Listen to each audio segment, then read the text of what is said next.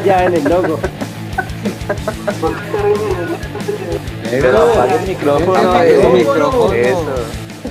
Espere porque no me sale no, no a mí no me sale Ya nada. lo apagó. No he apagado ni- ahí lo volvió a prender.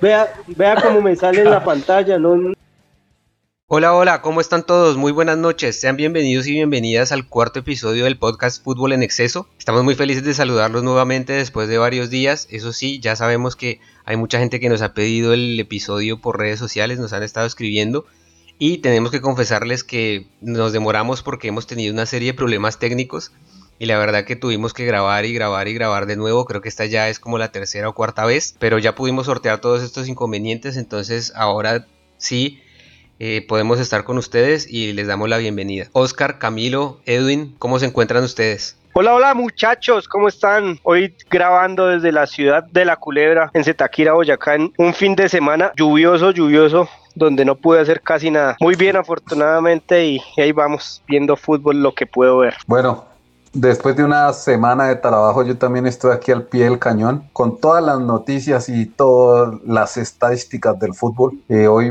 miraremos unos temas muy interesantes para que todos estén bien pendientes. Edwin Darío, coméntanos dónde estás. Hola muchachos, yo estoy en este momento en la ciudad de Bogotá, otra vez volviendo después de casi siete meses que pasé la pandemia en Tunja, pero ya aquí volviendo a Bogotá la normalidad. Muy bien muchachos, me alegra saludarlos y saber que están todos bien entonces y también que están volviendo a las actividades, que está tal vez ahora todo un poco más normal. Eh, les cuento que los saludo desde la ciudad de La Furia, Buenos Aires, Argentina, con novedades acerca del campeonato local, que por fin retomó después de tantos meses.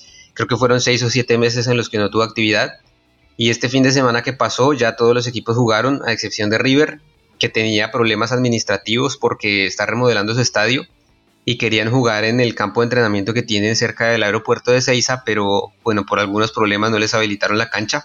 Entonces es el único equipo que no ha jugado, que estará jugando mañana martes a la noche contra Banfield. Pero Entonces- venga, Sergito. ¿cómo, ¿cómo es el fixture allá en Argentina? Yo traté de averiguar y no, no comprendo o no. Tienen un fixture muy raro, ¿no? Allá Sí, lo, divi- lo dividieron por grupos y creo que son grupos de a cuatro y juegan un todos contra todos, pero la verdad no estoy muy seguro tampoco, no he tenido tiempo de averiguar muy bien cómo, cómo es que funciona. Pero lo importante es que volvió y aparte de eso creo que ya no se llama Superliga, sino que se llama la Copa de la Superliga o alguna cosa así, o sea, es como un torneo, digamos, inventado por la situación eh, sanitaria que se vive, ¿no?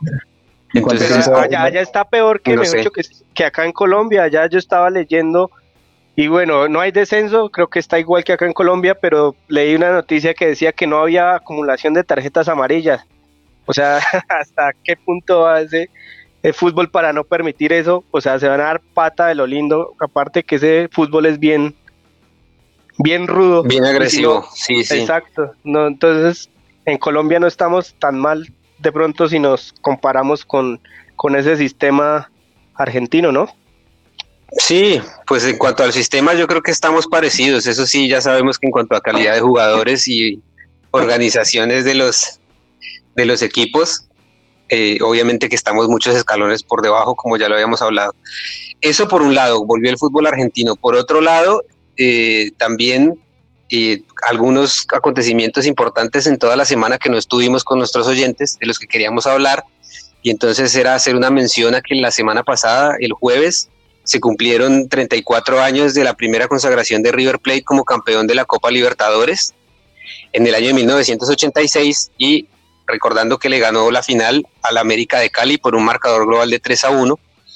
Eh, en, América, en, perdón, en Cali ganaron 2 a 1 y luego aquí en el Estadio Monumental ganaron 1 a 0.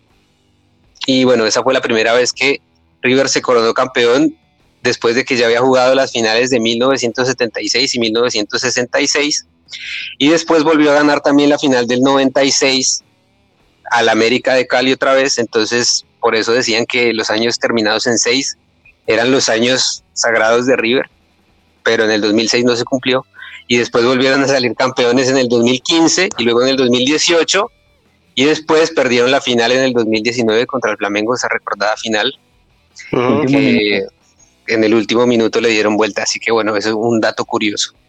¿Iban a ganar con gol de Borré? ¿Fue? Sí. Sí. Iván. Lástima por los colombianos porque pues, no son, yo por lo menos no soy hincha de River Plate. Bueno, y sus datos curiosos, Oscar Iván. Bueno, también el 31 de octubre, el Día de las Brujas, el, el muy, la final también perdida por el América de Cali, no sé si lo, lo tengan en mente, cuando perdió en el último suspiro con Peñarol de la Largue, que con el empate pasaban, pasaban no, sino pues eran campeones y pues perdieron la final de la, de la Copa Libertadores en el año 1987. Ese es mi dato estadístico, muchachos. El América Bueno. fue finalista dos, años seguidos. Dos, sí, con River y, y con Peñarol, no sé, las, no sé las otras. La próxima fue con River también en el 96. Yo tengo una noticia de la actualidad futbolística. Pues no es tanto futbolística, es extracanchas. Ustedes saben quién es Ryan Giggs, claro, todos conocemos al exjugador. Era el Obviamente, sí, oyente, señor. el oyente El- que nos, que nos es- escuchaba allá en el oyente Reino Unido. Claro, Ryan Giggs nos, es- Ryan Giggs nos escucha Un siempre. saludo. Un saludo. Ryan Giggs. Un saludo el de- soldado de- de Ryan. Colombia. Imagínense que el señor amaneció este lunes en un escándalo por supuesta agresión. Cuentan los chismosos que el man dice que le dio tremenda muñequera a la novia. Ah, yo sé que no es una noticia tan futbolística, pero me llamó la atención. Porque, o sea, Ryan Giggs uno lo ve y el man es severo caballero y ahorita está involucrado En agresión a su, Sí, no. a su se ve- novia. Y la señora se llama doña Kate Greville. Ok, Greve. entonces. No, pero con ese nombre de grilla.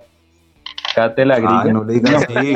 No le digas así no, que ella también nos va a escuchar. Bueno, Supuestamente que, que el man tuvo que pagar 426.826 pesos de fianza Ya y el man ya ya nada. la, lo sacaron, lo sacaron y ya está libre. Entonces, esa fue mi noticia Afortunadamente de ya está libre. investigación.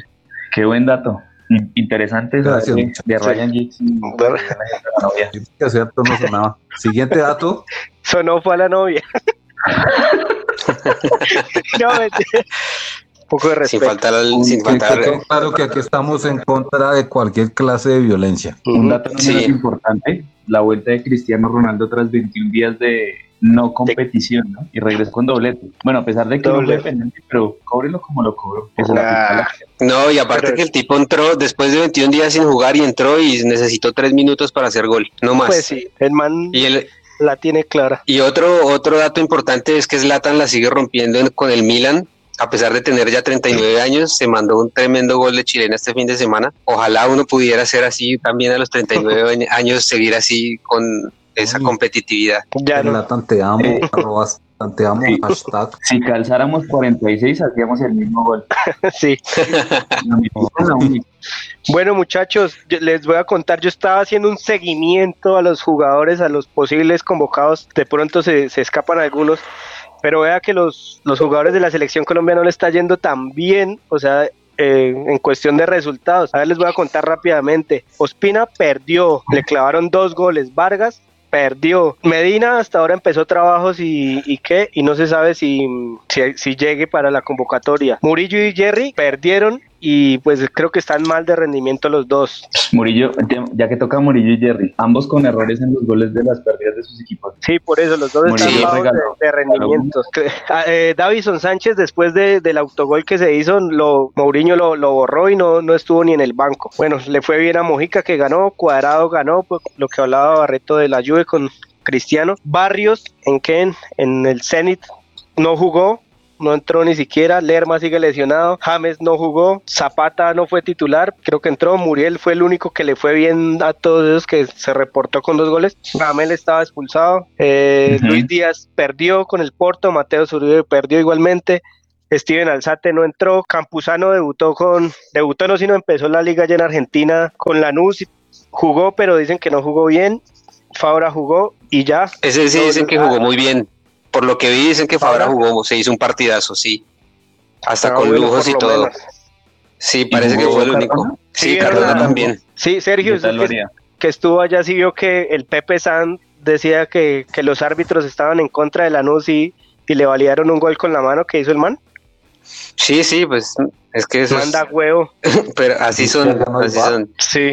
No, aquí no hay bar. Pero ve muchachos, entonces a los jugadores, a, los convocados les está yendo regular en sus equipos, uno que otro le van bien, entonces esperemos que eso no se vea reflejado con la selección. Yo quería decir que, que, que nosotros quejándonos mucho del fútbol colombiano, pero bueno, aquí aunque sea hay un bar medio, medio chimbo, pero bar es bar. Y, y en cambio Argentina pues se supone que tiene un nivel mucho mayor y por ahí mandaron nos salió una noticia que estaban haciendo los cambios con los dedos de la mano del árbitro Ajá. eso sí es verdad. Sí, sí, eso es verdad. Y lo peor es que yo pensé que lo peor había sido cuando en el Chico se acuerdan que hacían los cambios con unas paletas pintadas como con témperas. Sí.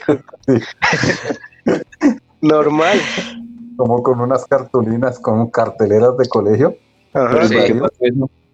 ¿Por qué pasó? O sea, ¿por Pues porque no dedos? tenían cartel electrónico ni del otro y porque el fútbol argentino ahorita en cuestión de, o sea, de dirigencialmente está como perdido y pues todo eso yo creo que influye en eso. Pues empezando aquí metiéndonos rápidamente que River quería jugar en el predio donde entrena y pues no lo dejaron al fin. Y ¿Qué pues pasó con la televisión? ya lo va Ah. Fox. Ah, no.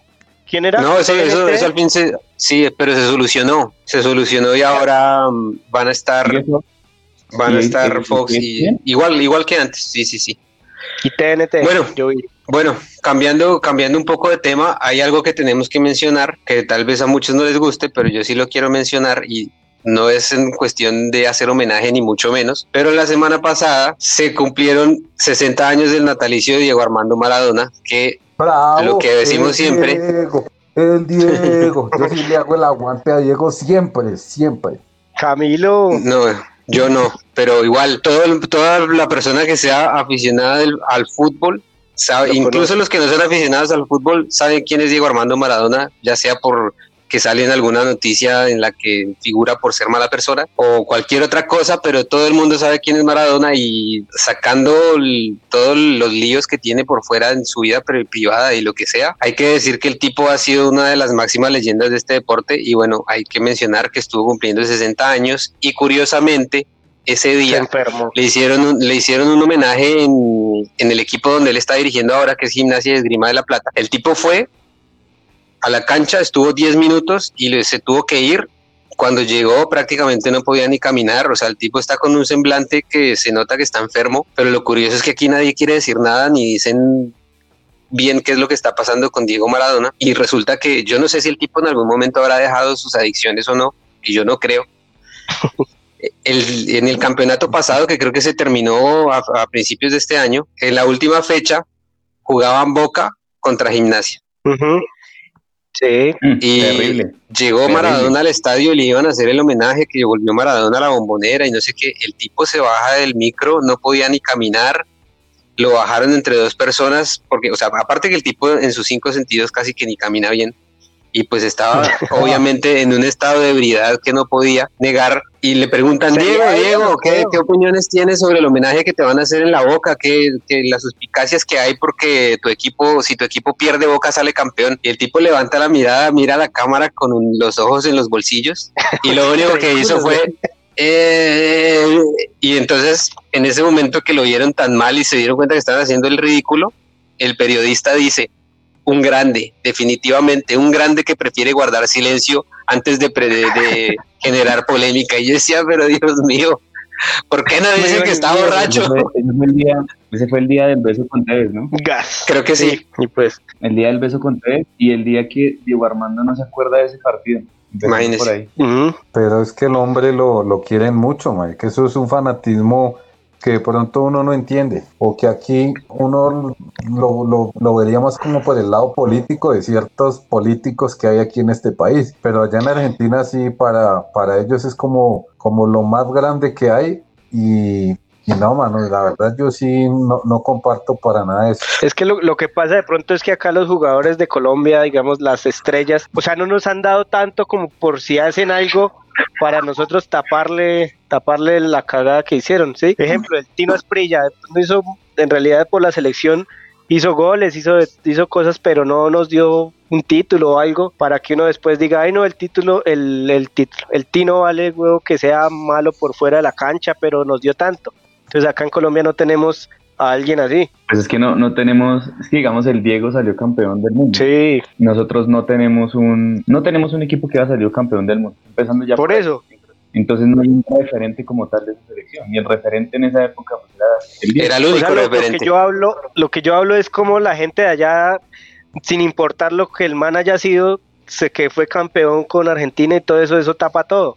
Entonces acá no tenemos a alguien que, que haya, pues nos haya dado un título así que sea Gamín, o sea, nos Ojo, eso es lo Gamines hay que, muchos, pero, pero, pero títulos no nos han dado. ojo que lo que estamos hablando de que le tapan todo son los periodistas, porque la gente del común, obviamente que no lo tiene en el mejor, en el mejor concepto. ¿Será?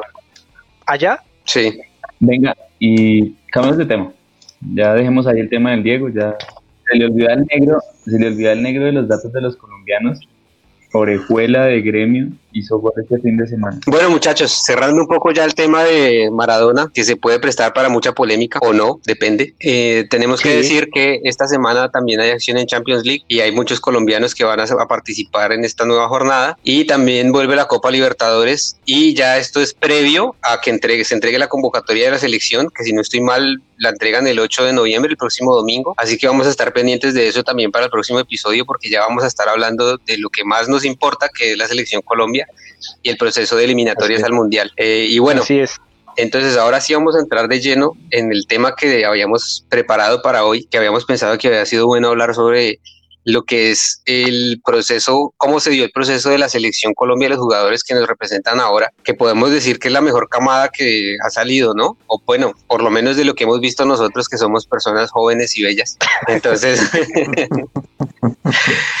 entonces quisimos hablar un poco sobre, el- sobre el cambio que hubo en los procesos que fueron fracasos para el 2002, el 2006 y 2010 y de llegar a lo que tenemos ahora que es la generación dorada, aunque no han ganado nada, pero para mí son la generación dorada. Muchachos, un, un dato, un dato así, haciendo un break, paréntesis.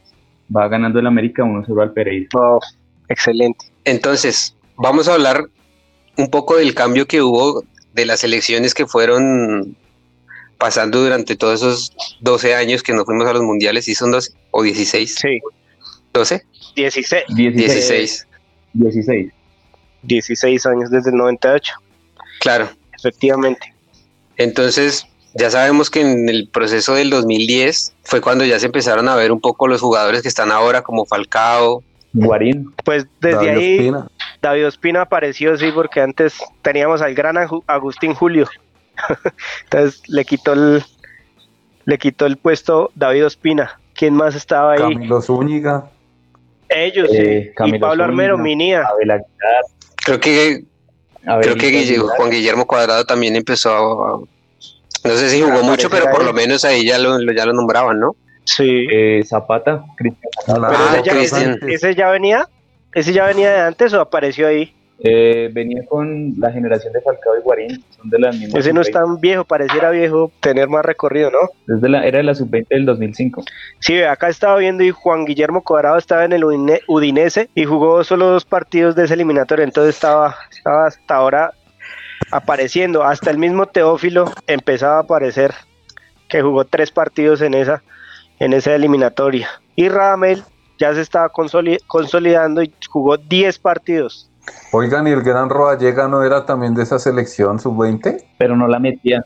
Le, pasó, le pasaba lo que le pasaba como a Juan Pablo Ángel, que no hacía mucho Sí, Rodallega solo las empujaba ahí, ya debajo Ah, pero Ro- No, y No le falta el respeto a el Ugol. suramericano. Sí.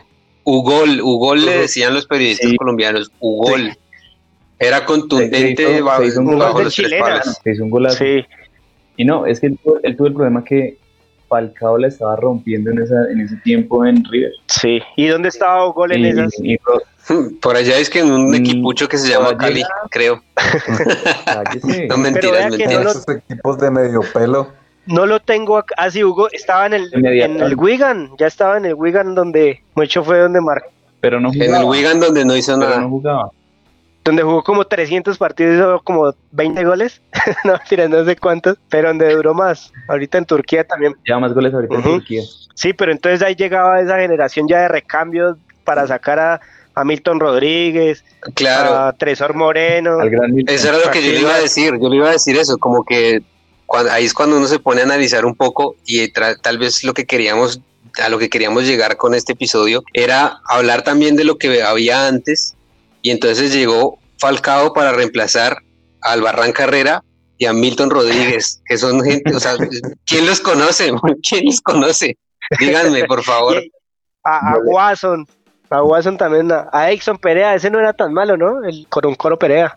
¿Sí se acuerda, Barreto, del, Nacional y después de Gremio, de no sé? Yo lo que digo es que, No, que, los, que jugadores colombianos, o sea, uno se ilusionaba porque uno, uno los veía y para el fútbol colombiano pues, eran figuras, pero para el fútbol internacional no éramos nadie. Y si, y si nos ponemos a repasar las eliminatorias del 2002 y el 2006, pues es que de razón que no íbamos a nada, porque ya hicimos un poco el ejercicio y, y bueno, había- eran jugadores calidosos para nuestro fútbol Sí. digamos, el, el Totono, el viejo Patiño, pero... Y, y- y yo digo, yo recuerdo al Totono y me- uno era ilusionado de que hicieran goles y el Choronta que, que media distancia y que tales y que la clavaba al Arnulfo. Valentierra, O sea, Arnul- ¿cómo Eulalio va a decir Arriaga. Arnulfo, ¿cómo le pegaba ese balón, mano? Sí, ese fue el que le dio el título al Once Caldas prácticamente. Pero, pero... No, no, no. no, El, del Once Caldas, el título del Once Caldas es todo de Juan Carlos Senao. Ah, Del 5 Senado. del, del, del lindo. Juan Es, eh, Carlos. El tipo más pinta de Colombia.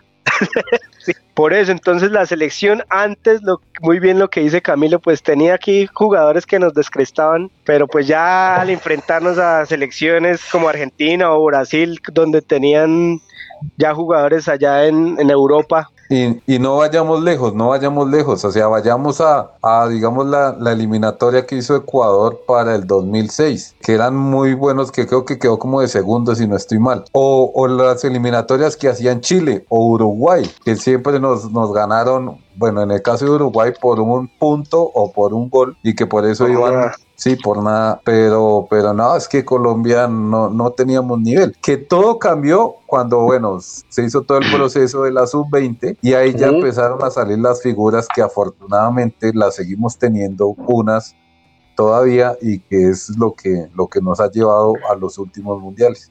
Y yo creo Exacto. que eso, eso hizo sentar un precedente también.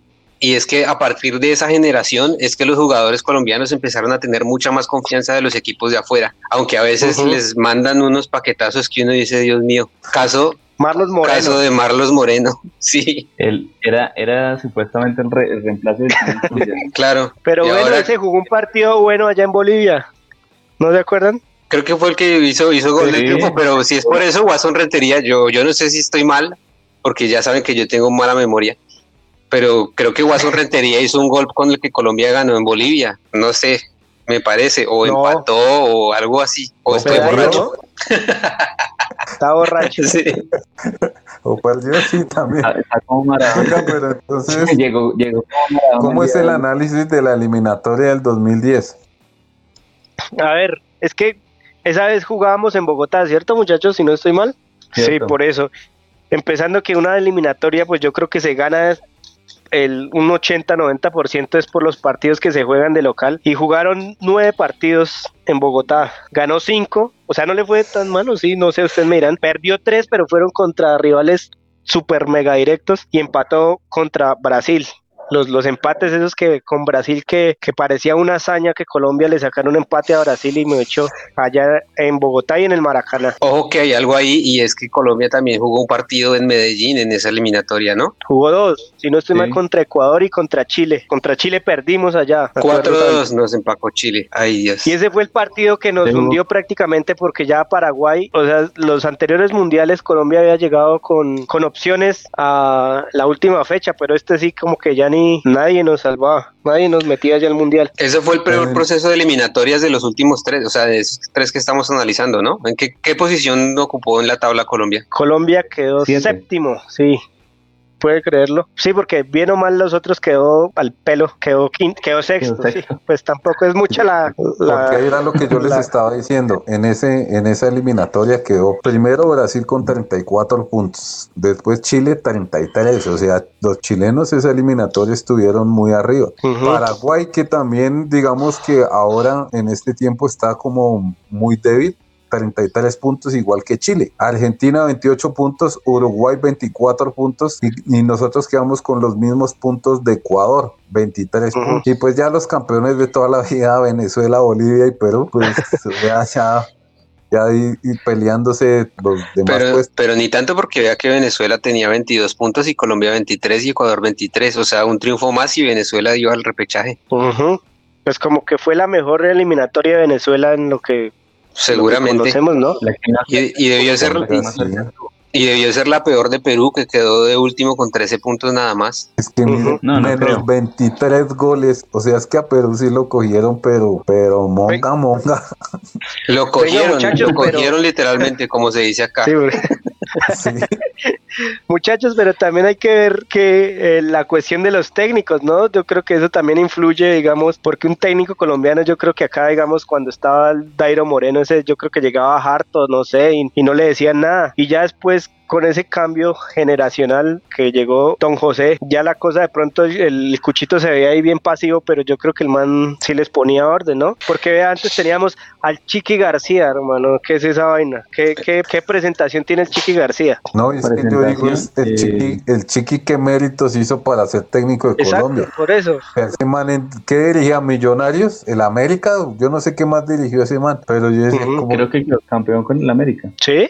Pero yo decía como, como ese man, ¿qué? O sea, yo digo, eso es la pura rosca de la federación o que ve en ese tiempo y que metieron a ese man ahí y lo metían a dirigir. ¿Qué otro técnico? O sea, que como que uno dijera, no, es que tiene unos méritos grandes para dirigir a Colombia, Francisco Maturana. Pues acá solamente, solamente se miraba técnico colombiano, ¿no? Uh que no miraban nada por fuera. Entonces, técnicos colombianos, ¿cuáles eran? El Chiqui García, Polillo, Maturana.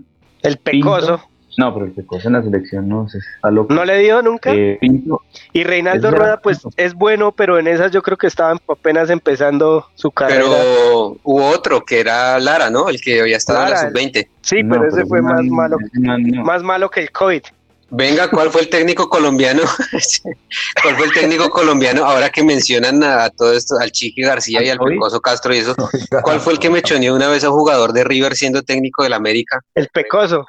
Ah. A, Usain. Sí, sí, sí, sí, me acuerdo. Sí. A Usain. Sí, el Pecoso Castro. Pues sí, imagínese. Lo sacó del partido. Pero el Pecoso fue, fue una gran estrategia del Pecoso porque dejó a River con 10 hombres. Entonces, el Pecoso sí supo, es que fue muy chistoso esa mechoneada que le metió a mano. También sacó una camilla y la botó a la cancha. un, personaje, un personaje, Pecoso Castro. Por eso lo, lo hubiéramos tenido en la selección Colombia. Ese Pecoso es loco. Muchachos, si estuvo Maradona, en serio, si estuvo Maradona en Argentina que... Pues es que justamente e, en, ese proceso de eliminatorias que Argentina quedó cuarto, fue Maradona el que llegó a terminarlo y que se acuerdan que Argentina clasificó, creo que hizo un gol de Martín Palermo en el Monumental y que estaba lloviendo durísimo y Maradona salió y se tiró un avioncito en el pasto. Cuando podía ah, correr. Mi ídolo. Sí. Para mí Martín Palermo nunca fue mío. Sergito, gran Martín Palermo, dígalo. dígalo, dígalo. Si lo quieres, a pesar de ser de Boca. Palermo, ¿cuántos argentinos aman a Martín Palermo? Levanten la mano. Pues no sé por qué. Yo creo que no por el partido con Colombia, pero el partido de Colombia en la Copa América cuando se tragó solamente tres penales. Contra el... Argentina un mundial. Pero es que es que si aquí no quieren ni siquiera Messi, o sea, aquí al único que quieren es a Maradona. Si, vieron que Messi casi pelotea al árbitro este fin de semana. No, no vimos. No, no, ese Barcelona. Otra vez el, el Real Madrid jugando, pues no sé si bien pero no tan bien y ya líder y yo creo que ya se escapa y el Barcelona va como a ocho puntos esa liga ya está sentenciada y pues se sabía desde que Messi se quería largar y no lo dejaron, pues se sabía que el man tampoco iba a estar en su salsa, ¿no? Bueno, pero devolviéndonos al tema, Edwin Darío, ¿cómo fue la evolución de las posiciones en la eliminatoria de la del 2010? O sea, ¿cómo estuvo Colombia? Nosotros estuvimos entre los clasificados al Mundial cuántas fechas o cómo fue No, eso. creo que en esa Porque eliminatoria. entonces, ¿cuál era la ilusión de uno de estar en un mundial? por el Sí. sobrecambio Todo en esa y por eliminatoria. los jugadores jóvenes que venían. Era más, Pero, como, pero era más como de formar jugadores, de formémoslos, tengámoslos ahí, que para la siguiente puede ser. pero estuvimos clasificados en la primera, tercera, cuarta, quinta, sexta, séptima y quinceava fecha. Pero ni siquiera clasificados, porque estar quinto es un repechaje. Ahí era Uh, contra. Que- Eso ya No. era contra Costa Rica y allá los vencíamos fácil. No, Costa Rica no nos ganó en una Copa América Pero es diferente. con unos sub-23. Si no le ganábamos No, a, pero a imposible, Bolivia ese y a Venezuela, que le íbamos a ganar a Costa Ese- Ese Rica. fue Uruguay-Costa Rica. ¿Contra quién fue el de Uruguay el, el 2006? Australia Sí, por allá. Y, y el 2002 también, ¿no? o Nueva Zelanda. De pronto Bueno, no- uno de por no, allá donde, Porque es que donde no juegan No, no, mucho. no, uno no fue contra Nueva Zelanda, a- si no estoy mal. Asia. Ah, sí. Porque les digo otra cosita, en, en, en las eliminatorias de 2010, en la fecha 16 y 17 No, pues ya no teníamos opción. man. No cambió mucho. O sea, eso sí fue muy preocupante esa eliminatoria. Y es que yo digo, yo, yo haciendo recuerdos de esas, de esas eliminatorias, la uno tenía la ilusión de poder ir al mundial, pero ahora uno se pone a revisar quién jugaba y cómo jugaban. Y no, mano, es que no, o sea, no daba, no daba. Y, y tal vez, pues no es por montársela a la gente de Venezuela ni a, también. ni a, ni a la gente de Perú, a la gente de Bolivia, pero no, yo, yo Ecuador, yo Ecuador Pues la miro con recelo. esta fecha. Barreto Ese partido lo vamos a perder, seguro. Y después nos sí, vamos a la callada de la jeta de la es semana que la gana Barreto. Si perdemos, ¿no? Si no, Sí, pues. por. No, porque si, Pues- Sergio, si Sergio dice que vamos a perder, es lo contrario, acuérdese. Sergio siempre es Bueno. la inversa de lo que él hace. Pero vea, muchachos, estaba revisando los goleadores de, de esa eliminatoria. Jackson Martínez, tres goles, fue el que más hizo. Y Rodallega fue el que más partidos jugó de los delanteros, ¿Y cuántos diez partidos. Y hizo dos golazos. ¿Ah? En diez partidos, sí. Tienen, tienen un promedio. Mucho promedio. 10 tienen un partidos. promedio No, por eso, el, el goleador al- fueron al- tres. alto Hizo tres promedio. goles. A ver, Jackson Martínez tres, Rubén Bustos hizo dos, Rodallega hizo dos, y ahí para abajo Dairo, Teófilo, Moreno, Ramos, Manelli, Radamel, de a uno. De hecho, ya sabemos Carlos Vaca de dónde sacó sus altos promedios de goles. Ahí están. Oye, y el Vaca ahí no pintaba, ¿por qué? Vaca ahí no pintaba en esa selección todavía. eh, En no, ese eh, momento estaba todavía pescando por allá en el barrio donde es. vendiendo aguacates. Ojo, No, porque él, él pescaba, ¿no? Yo vi una foto por ahí que era pescador. Para ir cerrando, ¿cuáles son los recuerdos que se le vienen a ustedes de pensar en esos procesos de eliminatorias y en esas elecciones con las que crecimos nosotros? Pues triste, hermano, porque no clasificamos a ningún mundial, ¿no?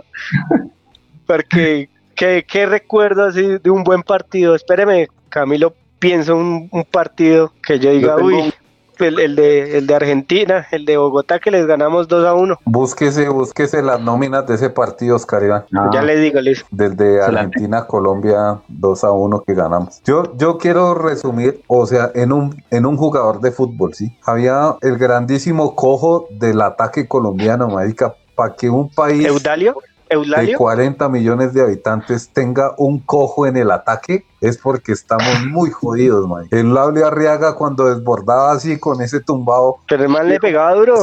una pierna le veía como 20 centímetros menos que la otra, güey. Y con esa, Venga, con esa Vamos a era hacer una comparación no, rápida acá no para terminar. si a el tema de la selección y va- ir a los saludos. Me decían que busque la- las nóminas. Vea, Agustín Julio, ellos tenían a- al Pato Abandancieri, ¿sí? Malísimo ese Julio, pésimo. Rubén, Rubén Darío Bustos, ellos tenían a Hugo Ibarra, pues no es posición por posición, sino más o menos. Walter Moreno, teníamos nosotros ellos a, Ma- a Michelis, Aquivaldo Momento, Mosquera. momento, tenía- momento. Walter Moreno. Sí, ¿Quién demonios era Walter Moreno? Uno- de Atlético Nacional. Walter Atlético Moreno. Nacional y Cúcuta. Bueno, un morocho calvo, Pero morocho bueno, calvo de, Aquivaldo, Y Aquivaldo el Mosquera, Cúcuta. ellos tenían a Gabriel Milito, Steven Vélez, era de la rosca de Pinto. Walter Moreno y Aquivaldo Mosquera, ¿dónde jugaban? Aquivaldo debería jugar en el, en el América, ¿no? De México. Podría No estar en. América, y Walter Moreno o en Cúcuta o en Nacional. Y ahora miremos. Martín de Michelis en el En Bayern. en el. Bayern. en el Inter. Pues En, nacional. en el, no, porque era Milito el defensa, ese estaba en donde? Eh, En el Barcelona, sí. entonces ya, ya, ahí miremos. Está- En el Barcelona. No, en Steven Vélez y estaba nada más, y solo Pues estaba sí. Javier Zanetti. Pues lo que le digo, no es posición por posición. Nada más y nada menos que el Pupi Zanetti. Sí, Jaime Castrillón, ¿lo recuerdan? el Chicholino Castrillón. El trato Ese mismo, y estaba Javier Masquerano. Sí, Carlos. Sánchez, pornográfico. Fernando Castellón. Gago. Bueno, ese sí, Gago estaba recién Sí. el Ringo Amaya por Esteban Cambiazo. No, imagínese. El, el Cucho. Vea esta, eh, esta, esta, esta sí se puede comparar porque tienen la misma posición y El son más o menos de la misma roja. calidad. David Ferreira y Juan Román Riquelme. Claro. Usted, Sí. pero usted pregúntele a cualquier persona amante del fútbol y va a decir Juan Román Riquelme. ¿quién te conoce? David Ferreira es un crack. Y bueno, adelante teníamos a Tresor Moreno y a Watson Rentería y ellos tenían a Carlos Tevez y Lionel Messi. Después entró Dairo y nos dio el gol. Pero entonces, vea la, la comparación. Aunque no crean, ese equipo le ganó a, a Argentina. Entonces, ¿cómo la ven ahí? Les dio Soroche. Un chimbazo. Sí. Un, chimbazo, un mal rebote de abundancia. Les pegó a la altura. Ron Moreno. Dairon Moreno. Y no, no, no, Imagínese. fue al rebote, si fue como casi fuera el lugar que venía por el costado y la centró y Dairo la metió ahí debajo del arco. Mateo Bustos. Pero ese fue el el 1-1. Bueno, muchachos, para ir cerrando entonces, bueno, pues menos mal que ahora que somos un poco más grandes y más conscientes de todo, la selección va al mundial y con eso uno se ilusiona y bueno, ojalá que podamos ir a, a, a seguir a la Claro. selección en un, en un, claro, en un campeonato del mundo. ¿Será que sí nos da la- el dinero para llegar a Qatar? Yo creo, yo creo. Tenemos que seguir creciendo acá con el podcast. Tenemos que recordarle a la gente que estamos en redes sociales, en Twitter, en Instagram, como arroba fue en exceso, que esta semana llegamos a 99 seguidores en Instagram. Estamos a uno de cumplir el objetivo del mes. Bravo. Nos hace falta un seguidor, así que por favor, muchachos, pónganse las pilas, recomiéndennos con sus amigos, con sus hermanos, hermanas, con sus papás. Sus abuelitos. Toca que Barreto abra otros- otro, otro perfil sí. como en los 98 que ha abierto. Bueno, entonces, eh, ahora tenemos que, para ir ya cerrando este episodio, vamos a mandar un saludo especial para las personas que nos han escuchado y que se han manifestado en los canales de comunicación. En primer lugar, vamos a saludar a Alejandro Rosas, un gran amigo nuestro de la universidad, que dijo que si no lo saludábamos, entonces que él no nos seguía escuchando. Entonces, un saludo para Alejandro que nos escucha desde Medellín. Un abrazo de parte nuestra, muchas gracias por escucharnos y muchas gracias también por esa retroalimentación que nos diste. Sí, Aleja, tú, Alejandra, tú eres una, una persona espectacular y yo siempre te Bueno, en mi corazón. Y también hay que darle un saludo especial, muy muy especial, a otro amigo de la infancia que se llama Rubén Sierra, que también ha estado muy pendiente, ha estado atento a todo lo que nosotros hablamos y también ha estado muy participativo. De hecho, él fue el que nos tiró el dato del lateral derecho de gremio, si no estoy mal. ¿Cómo se llama? ¿Cómo se llama? ¿Orejuela? Sí. ¿Orejuela? ¿Orejuela? ¿Orejuela? Ore- Ese. Sí, Bueno, sí, eso. Y entonces eh, nos ha dicho que, bueno, él fue el que dijo que era un muchacho que tenía buena proyección y que ya estaba siendo tenido en cuenta por la selección.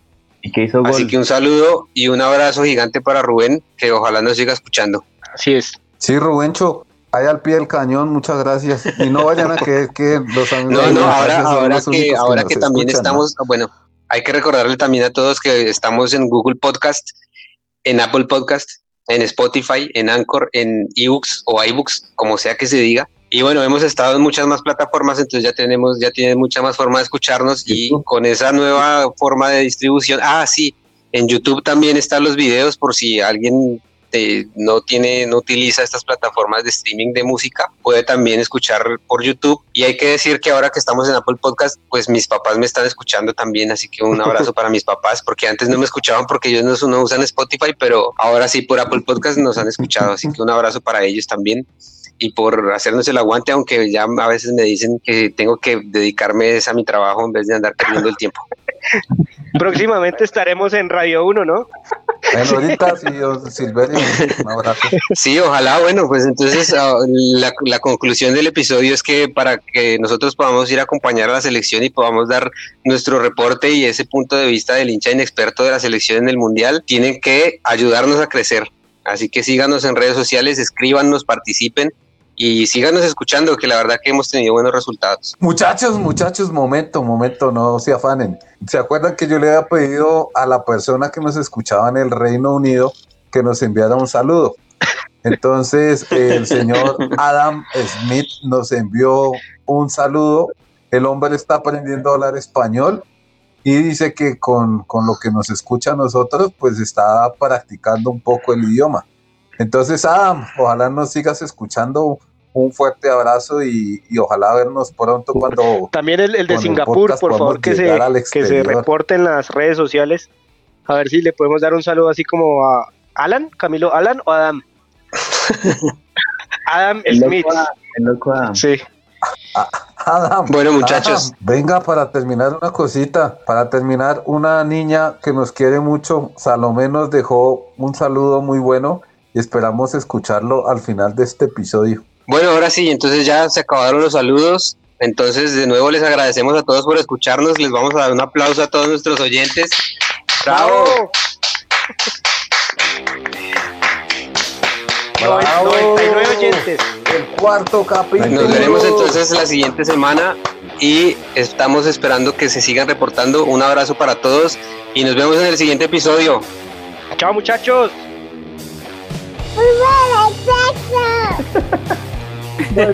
Estuvo más claro en otro. Pues póngale en algún lugar para que lea y repita, Barreto. Ay, para que lea.